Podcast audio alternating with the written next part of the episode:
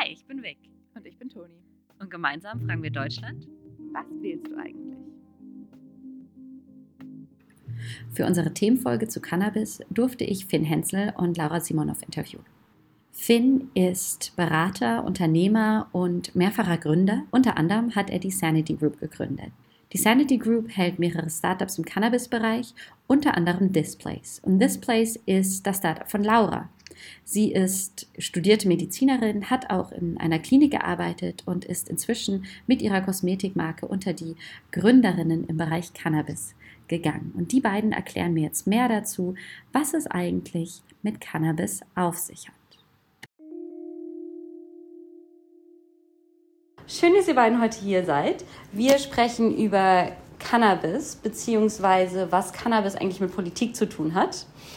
Und bevor wir damit anfangen, würde ich mich sehr freuen, wenn ihr einmal fünf Sätze darüber verliert, wer ihr denn seid und was ihr mit Cannabis zu tun habt. Hallo erstmal und vielen Dank für die Einladung. Ähm, ich freue mich sehr. Mein Name ist Laura Simonov. Ich bin Medizinerin und bin Mitgründerin der ähm, funktionalen Kosmetikmarke Displays, die zu der Sanity Group gehört. Genau, und ich bin Finn, ähm, bin Mitgründer der Sanity Group, ähm, einem ganzheitlichen Unternehmen für Cannabis, zu dem noch unter anderem Displays gehört, aber auch ganz viele andere Dinge wie medizinisches Cannabis, andere CBD-Produkte. Genau, wir haben die Firma vor zweieinhalb Jahren gegründet und davor war ich schon lange in der Start-up-Szene ähm, unterwegs und bin tatsächlich seit 20 Jahren CDU-Mitglied. Okay, spannend. Da kommen wir dann ja später auch nochmal zu. Spätestens ganz am Ende dieser Folge. Jetzt haben wir schon ganz viel das Wort Cannabis benutzt. Ihr habt auch schon mal CBD gesagt. Es hat alles was mit Gesundheit und Wellness zu tun. Was ist Cannabis überhaupt? Cannabis ist tatsächlich eine Pflanzengattung, die der, äh, einem Hanfgewächs zugeordnet wird. Was aber ganz interessant ist, ursprünglich kommt das Wort aus dem Griechisch und ist die Bezeichnung für Hanf. Jetzt gibt es aber den Unterschied, der sich so ein bisschen der wissenschaftlichen Welt entwickelt hat. Der Terminus Cannabis steht in dem Fall für die Pflanze, die einen psychoaktiven Stoff in sich trägt und wird also so äh, differenziert. Das heißt, weg von dem nur Nutzhanf, der in dem Fall nicht ähm, psychoaktiv ist, hin zu der Cannabispflanze, die diesen Effekt hat. Genau, wenn ich vielleicht kurz ergänzen darf. Äh, man redet ja immer viel über THC und CBD und was nicht alles dazugehört. Man hat tatsächlich sehr viele verschiedene Arten von Cannabispflanzen. Das ist in der Fachsprache Strains genannt. Und die haben verschiedene Attribute. Aber grundsätzlich haben alle Arten der Cannabispflanze oder Handpflanze gemein, dass sie am Ende bis zu 110 Cannabinoide beinhalten. Das sind Wirkstoffe der Handpflanze. Es gibt ja noch Terpene und ganz viele andere. Aber Cannabinoide werden die primären Wirkstoffe genannt in der Pflanze. Und THC, das Psychoaktive, ist zum Beispiel ein Cannabinoid. CBD, das ja äh, beruhigen und Stress äh, lindern soll, ist ein anderes Cannabinoid. THC zum Beispiel ist Betäubungsmittel, CBD zum Beispiel nicht. Dann gibt es noch CBN, CBC und so weiter, CBG. Und das muss man halt immer wissen, dass wenn man über die Pflanze spricht, spricht man nicht immer über die Pflanze an sich, aber über die 110 Wirkstoffe, die in der Pflanze sind, die tatsächlich sehr verschieden pro Strain sein können. Okay, CBD ist das, was ihr jetzt auch behandelt, benutzt in euren Produkten. Das heißt, wir können davon ausgehen, es ist legal. Warum ist nur CBD legal? Und wie sieht es bei den anderen Sachen aus, die da noch drumherum passieren? Also grundsätzlich, wir machen beides. Ähm, wir haben auch THC-Produkte. Das hängt bei uns sehr stark davon ab, ob es medizinischer, verschreibungspflichtiger Nutzen ist. Dann ist auch sehr viel THC da drin. Das wissen die meisten immer nicht, dass medizinisch THC in Deutschland ja auch legal ist. Äh, CBD ist tatsächlich bei den Produkten hauptsächlich vertreten, die halt im freien Verkauf sind. Das heißt, CBD ist sowohl kosmetisch als auch in anderen Anwendungen in Deutschland ganz normal legal, weil es eben kein Betäubungsmittel ist. Gleiches gilt für die anderen äh, Cannabinoide, aber THC ist halt immer das, was mit der Handpflanze assoziiert wird. Und das ist halt in der Tat das, was in Deutschland noch illegal ist, zumindest für den privaten Gebrauch. THC ist also das, was man raucht, wenn man sagt, man kifft. Genau, also man raucht die ganze Pflanze, aber man sucht sich natürlich wahrscheinlich Strains aus, die einen sehr hohen THC-Anteil haben. Also nur mal als Beispiel, eine Nutzhandpflanze, die in Deutschland auf dem Feld steht, die hat 0,2% THC. Eine Pflanze, die man eventuell auf dem Schwarzmarkt kauft oder wie bei uns zum Beispiel in der Apotheke als medizinische Pflanze, die hat bis zu 30% THC. Und da ist halt, wie gesagt, fast ein Faktor 100 dazwischen. Dementsprechend würde man jetzt, um zu kiffen, natürlich sich immer Pflanzen aussuchen, die einen etwas höheren THC-Anteil haben. Was tatsächlich ähm, immer so ein lustiger Fun-Fact ist, finde ich auch mal zu wissen, ist, die THC-haltigen Pflanzen sind immer die weiblichen. ähm, und das ist immer so ganz schön, finde ich, am Rande mal zu erwähnen. Ja, finde ich auch. finde ich auch einen schönen Fun-Fact. Man soll ja jeden Tag was Neues lernen. Apropos was Neues lernen. Ich habe tatsächlich in meiner Recherche herausgefunden, dass Cannabis lange Zeit komplett illegal war, beziehungsweise alles, was irgendwie mit Hanf zu tun hatte. Jetzt mal, wenn man Hanfstoffe und Dinge, die man nicht konsumiert, mit ausnimmt. Aber das war ja nicht immer so. Genau. Wann und warum ist Cannabis illegal geworden? Kann da vielleicht mal kurz anfangen. Cannabis hat in der Tat eine 3000-jährige Geschichte als Heilpflanze. Im alten Ägypten, in China, aber auch tatsächlich von deutschen äh, Klöstern angebaut. Im Mittelalter, Hildegard von Bingen ist zum Beispiel ein so ein Beispiel, was ja so die erste deutsche Kräutermedizinerin war. Ähm, tatsächlich wurde Cannabis dann erst in den 1930, 1940ern als illegal angesehen. Es gibt immer noch so Anekdoten, die sagen, dass wahrscheinlich unsere Großeltern Cannabis noch frei in der Apotheke kaufen konnten in den 20er Jahren. Hintergrund ist so ein bisschen, dass es hauptsächlich in den USA so getrieben war, dass dort tatsächlich Cannabis sehr stark mit den mexikanischen Einwanderern verbunden wurde politisch deswegen auch der Begriff Marihuana. Und dass von dort an eigentlich eine politische Kampagne gegen Cannabis startete, die es halt als Droge verächtlich machte. Wir haben ja auch ein paar Poster hier im Treppenhaus, wo wir halt die alten Filmplakate auch zeigen in den USA, wo Spritzen abgebildet werden, wo von Tod und Horror gesprochen wird. Man hat also wirklich systematisch versucht, diese Pflanze vom Ruf her kaputt zu machen, mit Spritzen zu assoziieren, mit Tod äh, zu assoziieren. Und am Ende des Tages kommt daher halt tatsächlich, dass sich weltweit dann ein sehr skeptischer Ruf der Pflanze breit gemacht hat. Und ich glaube, erst seit 1990, wo wissenschaftliche Erkenntnisse zeigen, es hat einen medizinischen Wert und es ist nicht so gefährlich, wie gedacht wurde, kommt so langsam wieder ein Umdenken, aber eben sehr langsam. Aber immer mal wieder als Beispiel, was ich gerne anführe, es gibt keinen einzigen Cannabis-Todesfall, der jemals aufgezeichnet wurde. Wenn es Todesfälle gibt, dann wenn es nur synthetisches Cannabis oder gestrecktes, was ja genau das Problem am Schwarzmarkt ist. Und dementsprechend ist es tatsächlich am Ende viel sanfter als Alkohol und dementsprechend unserer Meinung nach zu Unrecht so einen Ruf hat äh, als Droge. Also die Poster werden auf jeden Fall noch den Weg in unsere Instagram-Story finden, damit auch alle wissen, wovon wir hier reden. Jetzt sind wir schon beim medizinischen. Laura, was sagst du dazu, dass es illegal ist? Teilweise. Also für mich ist es natürlich tragisch. Wenn man als Mediziner gibt es auch immer so ein ganz wichtiges Bild, was ich gerne zeichne. Man schaut sich nie beim Patienten nur den einzelnen äh, Befund an, man schaut sich immer den kompletten Patienten an. Das finde ich in dem Fall bei Cannabis ähm, auch sehr, sehr wichtig zu verstehen, was Finn eben schon so schön erklärt hat, diese lange Historie der Heilpflanze und ähm, dann die Kriminalisierung äh, Mitte des Jahrhunderts, die zu absolutem Forschungsstau geführt hat. Das heißt, wir holen einen 50-jährigen Forschungsstau äh, nach und nach irgendwie auf. Und das ist natürlich aus wissenschaftlicher Sicht tragisch und eine Katastrophe, weil man so Evidenz verhindert. Und ich glaube, uns ist es ein eine wirkliche Herzensangelegenheit, immer mehr Wissen und Evidenz zu schaffen. Das geht natürlich jetzt erst ganz langsam los. Aber das benötigen wir natürlich. Das heißt, wir sehen äh, viele Studien schon uns an, aber es fehlt natürlich oftmals die Langzeitstudie, die das nochmal anders untermalt. Und da sind wir äh, ja, mit viel Elan dabei, ähm, zu unterstützen und offen äh, zur Diskussion und ähm, ja, auch wirklich aktiv daran teilzunehmen, weil wir haben natürlich in äh, der Sanchi Group ein großes Team an Wissenschaftlern und Medizinern, die da wirklich einen guten Teil zu beitragen könnten. Das heißt, wenn ich dich jetzt fragen möchte, ob du glaubst, dass es gesundheitlich eine gute Entscheidung wäre oder ob es gesundheitliche Bedenken gäbe, Cannabis komplett zu legalisieren, kannst du mir das so gar nicht beantworten, weil die Forschung fehlt. Genau, also nochmal darauf zurückzugehen, ähm, vielleicht muss man erstmal ein Gerüst schaffen, bevor man diese Frage so groß beantworten kann. Und ähm, das ist etwas, ähm, wo man ähm, sich natürlich aussprechen kann äh, für eine regulierte Abgabe, die dann natürlich auch zur Legalisierung führen könnte. Aber das ist, ist natürlich immer verbunden mit wirklich ganz klaren Regelungen, die auch eine informelle ja, ich sage jetzt mal, Beschaffung oder so vermeiden oder kontrollieren, denn das ist tatsächlich ja die Hauptgefahr.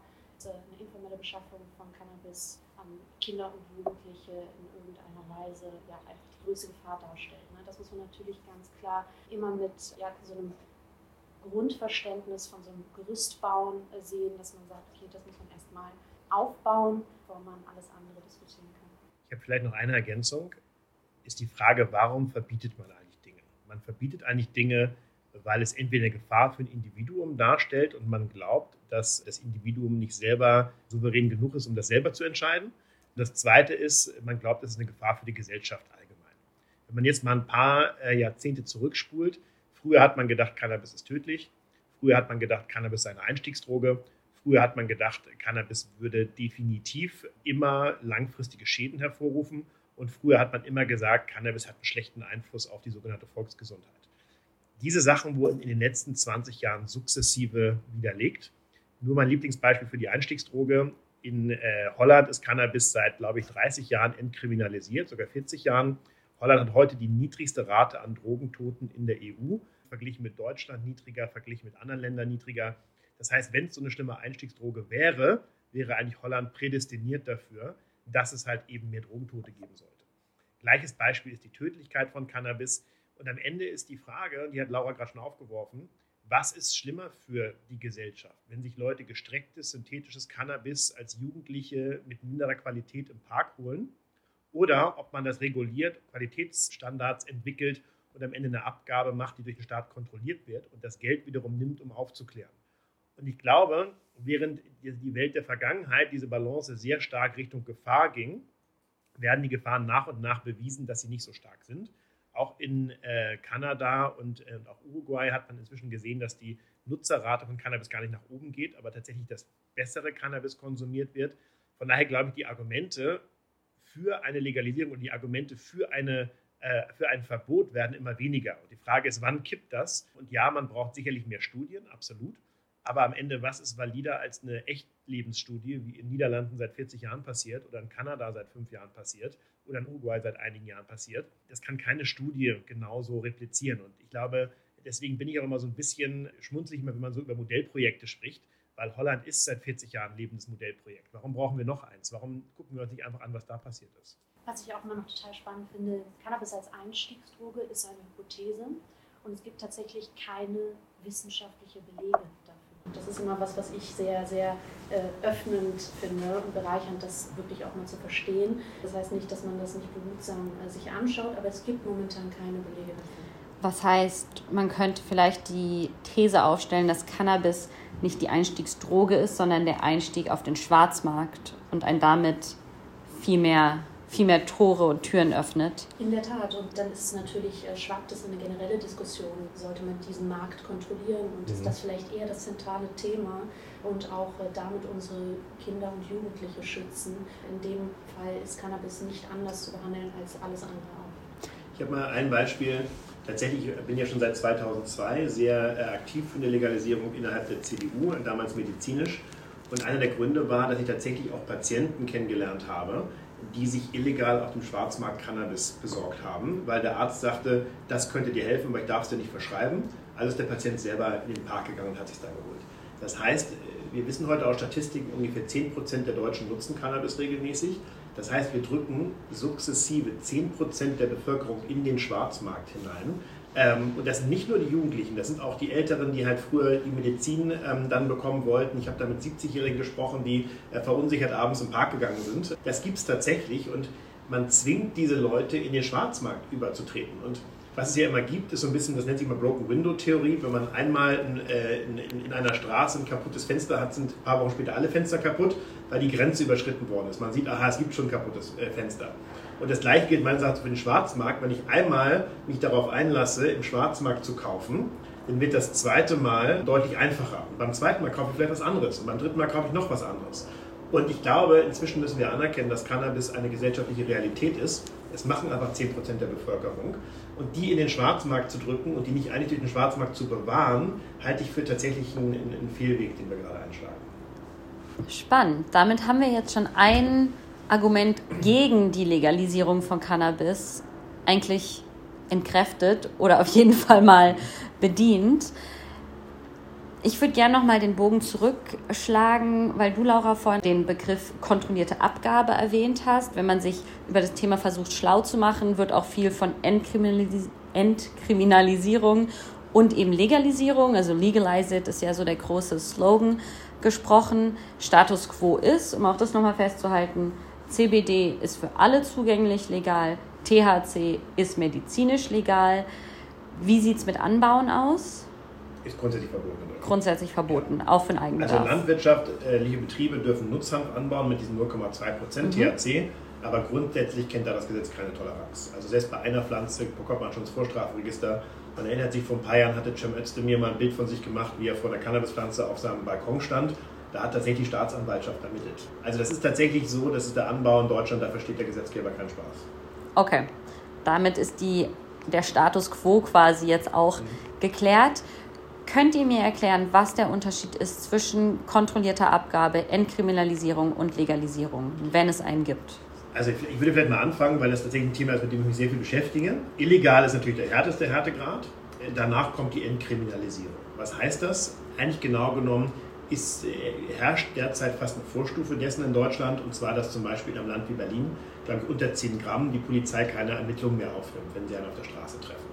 Das kommt schon sehr an der Entkriminalisierung dran, sprich, es ist zwar offiziell immer noch nicht erlaubt ähm, und der Handel ist nicht erlaubt und so weiter, aber die Justiz und der Staat drückt ein Auge zu und sagt, wir kümmern uns nicht drum. Ähm, das ist natürlich für am Ende den Staat ein großer Vorteil, und zwar muss die Polizei sich nicht mehr um Dinge kümmern, die vielleicht keinen großen Hebel haben. Die sollen sich lieber Mörder fangen oder schwerwiegendere Verbrechen äh, aufklären, statt sich um Cannabis-Themen kümmern. Der nächste Punkt nach der Entkriminalisierung wäre dann am Ende eine kontrollierte Abgabe. Sprich, man sagt nicht nur, es ist nicht mehr illegal, sondern man sagt auch, wir erlauben einen Handel damit und man reguliert quasi, wer welche Mengen bekommen kann. Meines Erachtens hat das einen großen Vorteil gegenüber der Entkriminalisierung. Der Nachteil der Entkriminalisierung ist, es wird weiterhin einen Schwarzmarkt geben. Da drückt der Staat nur ein Auge zu. Aber es das heißt, der Staat wird weiterhin nicht daran verdienen, weil keine Steuern. Es wird kein Anreiz gesetzt, hochqualitative Ware anzubieten, sondern der Dealer kann immer noch Strecken oder schlechte, schlechte Ware anbieten. Ähm, und am Ende blendet man nur ein Problem aus, statt es zu lösen. Eine kontrollierte Abgabe wäre dann der nächste Schritt. Das ist das, was meines Erachtens auch am realistischsten wäre in Deutschland. Und dass tatsächlich man sagt, ähm, pro Bevölkerungsteilnehmer über 18 darf äh, die, die Person irgendwie bis zu x Gramm pro Monat kaufen, in einer lizenzierten Abgabestelle, die zum Beispiel eine Apotheke sein kann. Und so hat der Staat halt ein sehr enges Auge drauf. Der dritte Schritt, und das ist dann die volle Öffnung, wäre die Legalisierung. Das ist so äh, wie in Kanada, wo eigentlich das THC gar kein Betäubungsmittel mehr ist, sondern am Ende jeder äh, oder jede Dispensary eigentlich normal Cannabis verkaufen kann. Und das nicht nur als Blüte, sondern auch sagen kann, ich mache da Getränke mit oder ich mache da irgendwie, verkaufe da Cookies mit oder ich mache da irgendwie vielleicht Brausetabletten, wie auch immer. Das ist dann tatsächlich äh, fast gar nicht mehr reguliert. Das ist dann am Ende fast eine freie Marktwirtschaft, dass man sagt, der Stoff ist jetzt freigegeben, macht damit, was ihr möchtet. Und ich glaube, so weit sind wir noch nicht. Ich glaube aber tatsächlich, dass so ein bisschen diese kontrollierte Abgabe könnte das Beste von beiden Welten sein. Es erlaubt Steuereinnahmen, es erlaubt die Kontrolle, es erlaubt eine Incentivierung von hoher Qualität und trotzdem muss die Polizei sich nicht damit beschäftigen. Das heißt also, für mich stimmen da die Argumente eigentlich eher Richtung kontrollierte Abgabe und weniger Richtung Entkriminalisierung. Nur nochmal von meiner Seite tatsächlich, was, was würde es benötigen, um diese letzte Stufe wirklich erreichen zu können? Und das ist ähm, sehr schön, was Finn eben schon gesagt hat, die kontrollierte Abgabe ist ja natürlich zentraler Punkt, aber auch wirklich eine, ein reguliertes Qualitätsmanagement, also eine Qualitätskontrolle und aber auch ein aktiver Jugendschutz, der natürlich sich ganz stark mit Aufklärung befasst. Und ähm, das ist das, was es wahrscheinlich an Grundpfeilern braucht, um den letzten Schritt überhaupt gehen zu können. Jetzt hört man ja stark raus, dass ihr große Fans eben davon seid, zu sagen, wir probieren es oder wir lassen uns auf eine kontrollierte Abgabe ein. Worst Case Scenario. Was könnte da schiefgehen? Was spricht wirklich dagegen? Ja, also ich glaube, der, der Hauptpunkt ist tatsächlich, dass bei aller Euphorie über die Pflanze natürlich die Risiken immer noch nicht 100% klar sind. Also Klar kann man sich eben Holland angucken, 40 Jahre ist eine lange Zeit. Aber zum Beispiel, was ja lange Zeit immer auch die Frage war, kann Cannabis Schizophrenie auslösen? Gibt es Langzeitschäden und so weiter und so fort? Und ich glaube tatsächlich, man hat heute sehr gute statistische Daten, die sagen, Cannabis ist eigentlich nur dann langfristig schädlich und kann Schizophrenie auslösen, wenn entweder der THC-Gehalt sehr hoch ist und das auch nur in einer Kombination, äh, wenn das Gehirn des Menschen noch nicht 100% fertig entwickelt ist. Das heißt also genau genommen, äh, die größte Gefahr besteht darin, ähm, Cannabis über 20% THC regelmäßig zu rauchen in einem Alter unter 21 im Durchschnitt. Und ich glaube, das ist schon die Gefahr. Ähm, man hat in Deutschland eigentlich nur zwei Altersgrenzen, 16 und 18. Ähm, das heißt, wenn man Cannabis ab 18 erlauben würde, dann könnte man natürlich genau in diesen drei Jahren, wo das Gehirn noch nicht ausgebildet ist, tatsächlich Jugendliche oder junge Erwachsene in, in der Hinsicht immer noch beeinflussen. Ich glaube, das ist eine Gefahr und die sind sich auch viele bewusst. Wenn man die Drogenbeauftragte hört, das, das erwähnt sie auch relativ häufig. Das heißt, man hat natürlich schon noch ein paar Unwägbarkeiten, was passieren würde. Und ich glaube, das ist schon immer noch das, äh, was auch letztendlich für eine Kriminalisierung oder für eine vorsichtige Behandlung von Cannabis spricht, dass eben der Status quo tatsächlich zumindest in der Theorie diese Fälle ausschließen sollte. Und das wäre bei einer Legalisierung halt immer noch der Fall, dass man halt nicht 100% kontrollieren kann, wie die Leute ab 18 jetzt am Ende Cannabis konsumieren. Jetzt wissen wir, also du hast gerade gesagt, wir wissen nicht, wie es bei Jugendlichen aussieht. Alkohol ist auch unter 16 bzw. unter 18 illegal. Ich weiß nicht, wie es bei euch war. Ich komme vom Dorf. Da wurde dann nicht so viel nach dem Ausweis gefragt. Genauso hatten wir alle unsere Freunde, die schon mit zwölf angefangen haben zu rauchen. Das sind dann die, die extra klein geblieben sind. Es gibt auch noch andere Drogen. Wie unterscheidet sich denn Cannabis von anderen Drogen, die illegal sind, wo auch nicht von der Legalisierung gesprochen wird? Also eben nochmal anknüpfend vielleicht ähm, ganz interessant. Es gibt eine Langzeitstudie, die ähm, tatsächlich die Folgeschäden betrachtet hat von äh, Cannabis in Verbindung mit Tabakkonsum. Das ist ganz interessant. Und herausgekommen ist, dass es tatsächlich nur schädlich für die Herzarterien ist, wenn man es zusammen mit Tabak konsumiert. Das ist schon mal, ja, ich glaube, ein, wichtiges, ein wichtiger Punkt, den man da beleuchtet. Und ja. Natürlich muss man es mit Vorsicht behandeln, das haben wir eben schon gesagt. Gewisse, gewisse Dinge sehen wir wahrscheinlich auch gesondert von Cannabis, sondern eher unter einem Aspekt des Schutzes von Kindern und Jugendlichen, der informellen Beschaffung. Aber natürlich ist es sehr wichtig, auf Langzeitstudien zu schauen, zu schauen, inwieweit gibt es da positive Ergebnisse, gerade im, im Verhältnis zum Beispiel mit Tabak, das du ja auch eben angesprochen hast. Und da sehen wir ganz klar, dass Cannabis eben nicht schädlich ist. Ja vielleicht im Vergleich zu den anderen Drogen, die du angesprochen hast. Also grundsätzlich gibt es ja immer so in der Volksmeinung den Unterschied zwischen harten Drogen und weichen Drogen. Ist natürlich immer schwierig festzumachen, woran macht man das jetzt fest. Also wenn man sagen würde, weiche Drogen machen nicht körperlich abhängig und weiche Drogen sind die, äh, die dich nicht töten können, dann wäre tatsächlich Cannabis eine weiche Droge, aber Nikotin und Alkohol wären ähnlich wie LSD und andere eine harte Droge. Warum? Alkohol kann körperlich abhängig machen und Alkohol kann bei Überkonsum zum Tod führen. Nikotin macht zumindest körperlich abhängig, Cannabis macht nichts von beiden. Und was ja immer interessant ist, und das ist ja auch das, äh, was dann doch auch mal die Diskussion auch ist mit liberaleren Leuten in, der Konser in den konservativen Parteien, die sagen halt, wir sehen das, dass Cannabis sogar mutmaßlich weniger gefährlich ist als Alkohol, aber das ist immer noch kein Grund, eine dritte Droge zu erlauben. Nikotin und der Alkohol sind historisch gewachsen in der Bevölkerung, Cannabis nicht, sprich, man kann jetzt keine Ausnahme machen für eine dritte Droge. Die anderen beiden sind Ausnahmen, weil sie dann auch historisch, kulturell verankert sind. Trotzdem glaube ich am Ende, dass Cannabis tatsächlich, und es gibt auch Statistiken dazu, die ungefährlichste dieser in Anführungszeichen Drogen ist. Und dann hat man natürlich andere Sachen wie Kokain oder LSD oder Magic Mushrooms, wie sie heißen. Das muss man schon sagen, das führt dann auch sehr schnell auch zu, zu Themen, die noch schlimmere körperliche Abhängigkeit bringen können. Ähm, Crystal Meth zum Beispiel und am Ende auch sehr schädlich sind für den, sind für den Körper aber ich würde Cannabis immer sehr stark abgrenzen zu diesen. Äh, der, leider, leider in der, in der Meinung der Bevölkerung ist immer noch die Meinung Cannabis, Kokain, LSD, Crystal Meth, alles das Gleiche. Aber in der Tat gibt es da starke Abstufungen und wenige wissen eigentlich, dass Cannabis sogar noch unter den heute erlaubten Drogen steht, was die Gefährlichkeit angeht. Spannend, cool. Danke nochmal hier für die Erklärung. Ihr habt es auch gleich geschafft. Falls ihr es noch nicht erwähnt habt, beziehungsweise sonst ganz kurz in einem Satz, was ist euer persönliches Lieblingsargument für beziehungsweise auch gegen eine Veränderung des Status quo? Mein persönliches Lieblingsargument ist, immer aus dem äh, wissenschaftlichen Auge alles zu betrachten und sachliche Evidenzargumente zuzulassen. Und die haben wir und die sollten wir vor allen Dingen weiter schaffen. Und dagegen? Kann auch ein lustiges sein, also irgendwie irgendwas Bescheuertes, was du mal gehört hast. Wir können auch sonst erstmal ja, wechseln. Okay. Also, ich fange mal mit dagegen an. Was spricht gegen eine Legalisierung? Wir haben den Status quo mehr oder weniger unter Kontrolle. Wir wissen, was passiert äh, derzeit. Wir, wir wissen quasi, wie viele Drogentote wir haben. Die sind relativ stabil über die Jahre hinweg. Das heißt, wir haben die Sicherheit, dass wir das vorhersehbar, wir wissen, was in den nächsten Jahren passiert und haben keine Unwägbarkeit. Ich glaube, das ist der Grund oder der, einer der Themen, die gegen eine Legalisierung sprechen, dass man einfach weiß, was man hat mit den heutigen Gesetzen. Und dass man bei einer Legalisierung wahrscheinlich immer denken würde, keiner weiß, was dann wirklich passiert. Man sieht es zwar in anderen Ländern, Thema wieder Modellprojekte und, und, und. Äh, trotzdem glaube ich, das ist für viele noch ein wichtiges Argument.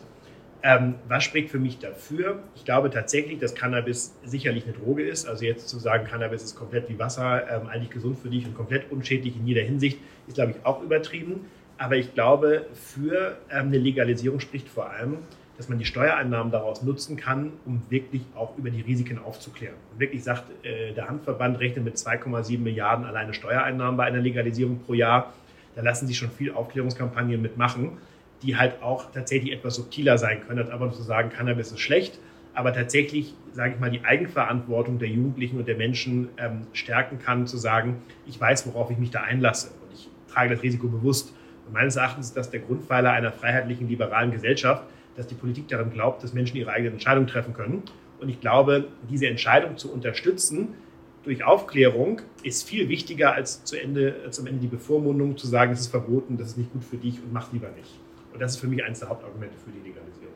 Ich kann das nur unterstreichen.